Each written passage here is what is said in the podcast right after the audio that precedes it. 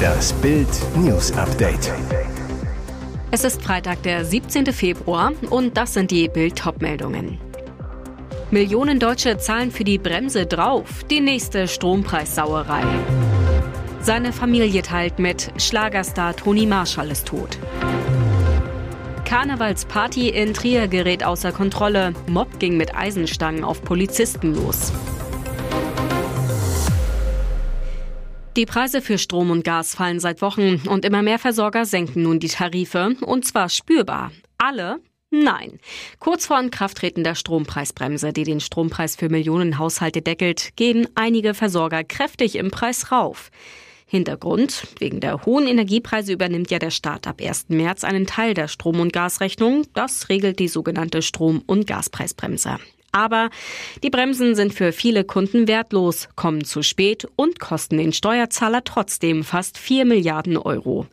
E.ON-Kunden zum Beispiel reiben sich die Augen. Der Versorger erhöht den Preis im Vergleich zum 1. Juli 2022 um mehr als das Doppelte auf 51,64 Cent pro Kilowattstunde.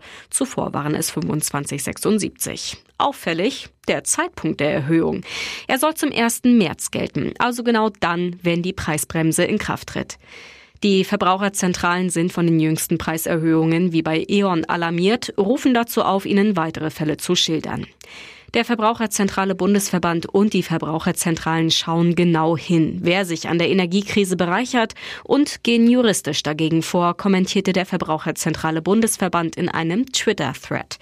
Außerdem bringt der Verbraucherzentralenverband das Bundeskartellamt ins Spiel.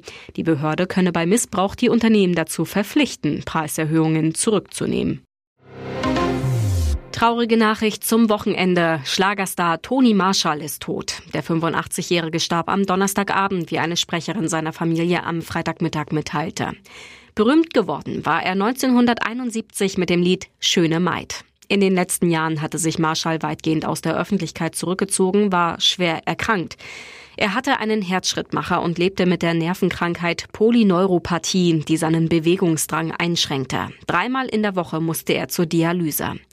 Seinen 85. Geburtstag am 3. Februar konnte Toni Marshall noch feiern, verbrachte den Tag sehr ruhig im Kreise seiner Liebsten. Nach einem Schlaganfall, schweren Herz- und Nierenleiden sowie seiner Nervenkrankheit war er für ein großes Fest bereits zu schwach. Im vergangenen April gab Toni Marschall mit seinen Söhnen Pascal und Marc in Baden-Baden sein letztes richtiges Konzert. Den letzten Gesangsauftritt hatte Toni Marschall im Juli 2022 in einem Hotel.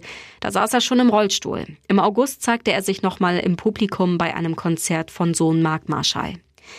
Angst vor dem Tod hatte Toni Marschall nicht. In einem seiner letzten Gespräche mit Bild sagte er tapfer, wenn der Tod kommt, dann kommt er. Ich habe ihn schon ein paar Mal weggeschickt. Aber irgendwann wird er mich wohl mitnehmen. Nur noch zwei Warnschüsse konnten die Lage beruhigen. Bei einem Angriff während eines Polizeieinsatzes in Trier West sind in der Nacht zu Freitag rund 40 Personen unter anderem mit Eisenstangen und Glasflaschen auf Polizisten losgegangen. Fünf Beamte wurden dabei verletzt, wie ein Sprecher der Polizei am Morgen mitteilte. Zuvor waren mehrere Streifenbesatzungen wegen einer mutmaßlichen Körperverletzung in die Diskothek gerufen worden. Dort stieg eine Karnevalsparty mit ordentlich Alkohol.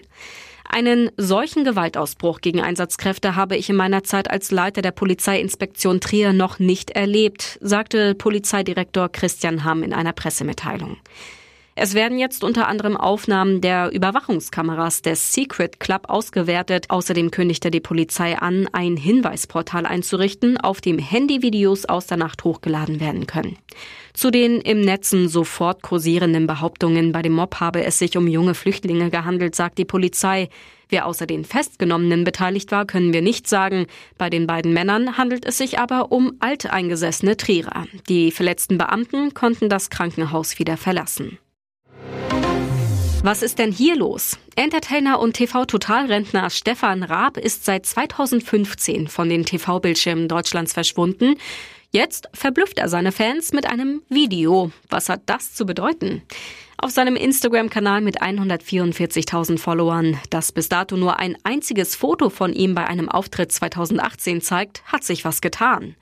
Auf dem Profil wurde ein vierteiliges Video in seine Instagram Story hochgeladen. Darauf zu sehen Ausschnitte des Mega-Auftritts von Rihanna beim Super Bowl. Von Raab selbst, es ist zumindest sein verifizierter Account unterlegt mit Ich liebe Deutsche Land von Verena May Bentley Krause, einer Zuschauerin, die einst den skurrilen und witzigen Song an die TV-Total-Redaktion schickte und es so erst zum berühmten Nippel schaffte und schließlich auch zum Auftritt in der Sendung. Das war noch Zeiten. Nur, was hat der Song unterlegt auf das Rihanna-Video zu bedeuten? Rihanna hat mit dem Auftritt ihr Bühnen-Comeback nach sieben Jahren Pause hingelegt. Bei Raab sind es schon acht Jahre ohne TV-Auftritte. Die Parallele wäre also da. Zu sehen gab es Raab nach dem TV-Rückzug nur noch live auf der Bühne und das auch sehr selten. 2018 trat er dreimal in der Kölner Lanxess Arena auf. Von dort stammt auch das einzige Foto auf seinem Instagram-Kanal. Und jetzt weitere wichtige Meldungen des Tages vom Bild Newsdesk. Das will der Kreml-Diktator wirklich. Putins Spiel mit der Atombombe. Putins Atomkriegsdrohungen reißen nicht ab, aber ist er wirklich bereit, bis zum Äußersten zu gehen? Seine jüngsten Warnungen alarmieren den Westen. Zwei atomwaffenfähige Langstreckenbomber vom Typ Tupolev Tu-95 überflogen sieben Stunden lang das Beringmeer zwischen Nordamerika und Ostasien, wie der Kreml am Dienstag bekannt gab. Sie kamen dabei dem US-Bundesstaat Alaska gefährlich nahe. Stunden später flogen zwei russische Überschall-Atombomber 13 Stunden lang über das europäische Nordmeer westlich von Norwegen und nördlich der zu Schottland gehörenden Shetland-Inseln. Dabei handelte es sich um riesige Tu-160 Flieger, auch weiße Schwäne genannt, wie die Daily Mail berichtet. Putins perfides Spiel mit seiner Nuklearstreitmacht. Als der Kreml-Tyrann im vergangenen Oktober seine Atomrhetorik eskalierte, reagierte der Westen und stellte hinter den Kulissen klar, was ihm bei einer nuklearen Kriegshandlung droht. Die Botschaft lautete, sollte Russland auch nur taktische Atomwaffen einsetzen, werde es einen harten Gegenschlag an drei Fronten geben, so hart, dass sie das Ende Putins und der gesamten Kreml-Elite bedeuten würde. Schon damals schien klar, dass Putin den Ukraine-Krieg auch mit Atombomben nicht mehr gewinnen kann. Und trotzdem Kurz vor dem Jahrestag des Überfalls auf die Ukraine geht das nukleare Säbelrasseln aus dem Kreml wieder los. Militärhistoriker Carlo Massala spricht von Einschüchterungsversuchen seitens des Kreml. Professor Dr. Joachim Krause, Direktor des Instituts für Sicherheitspolitik an der Universität Kiel, hält die nukleare Gefahr für sehr gering. Alles zu Putins Spiel mit dem Feuer lesen Sie auf Bild.de. Klartext zum GNTM-Start. Heidi Klum packt über alle Vorwürfe aus. Das lässt sie nicht auf sich sitzen. In diesem Jahr wurde der Staffelstart von Germany's Next Topmodel besonders gespannt erwartet. Die schweren Vorwürfe von ehemaligen Kandidatinnen wie Liana Kagwa und Gerda Lewis gegen Heidi Klum und ihr Team wogen schwer. Der Model-Ikone wurde unter anderem vorgeworfen, ihre Schützlinge nicht mit ausreichend Essen zu versorgen. Kagwa hatte sogar behauptet, es wird vorher einfach manipuliert, wer stolpern soll und wer nicht. Heftige Vorwürfe, denen Ex-Teilnehmerin Tessa Bergmeier im diesjährigen Dschungelcamp noch die Krone aufsetzte.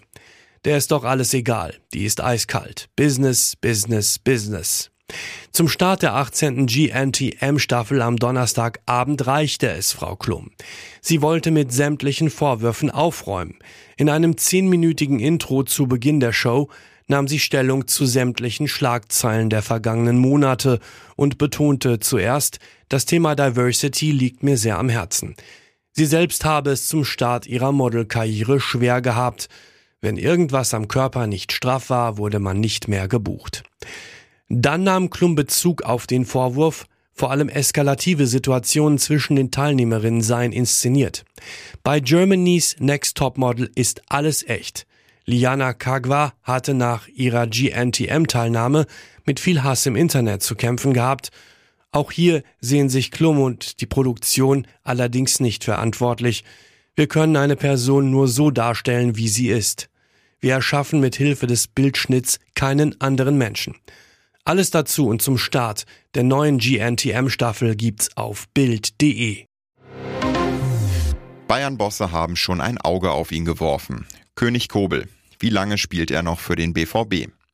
BVB-Torwart Gregor Kobel macht beim 1 zu 0 gegen Chelsea ein Mega-Spiel. Der Schweizer hält den siebten Sieg in Serie praktisch im Alleingang fest. Bildnote 1. Doch wie lange spielt er noch in Dortmund? Schon im Pokal in Bochum war Kobel der Garant fürs Weiterkommen. Und jetzt die Gala gegen Chelsea. In der Nationalmannschaft der Schweiz ist er hinter Jan Sommer nur die Nummer zwei. Für einige Experten ist er in der Liga jedoch längst die Nummer eins. Darum sollen die Bayern-Bosse ein Auge auf Kobel geworfen haben. Interessant, mit Michael Rechner, dem neuen Torwarttrainer der Münchner, arbeitete Kobel bereits in Hoffenheim zusammen. Aber der Keeper fühlt sich aktuell in Dortmund wohl und will mit dem BVB um Titel spielen. Und auch der Club denkt nicht daran, ihn abzugeben. Sportdirektor Sebastian Kehl zuletzt in Die Lage der Liga bei Bild TV. Keine Chance, dass ihn jemand uns in den nächsten zwei Jahren wegschnappt. Trotzdem dürfte sich die Leistung gegen Chelsea auch bei anderen Topclubs rumsprechen.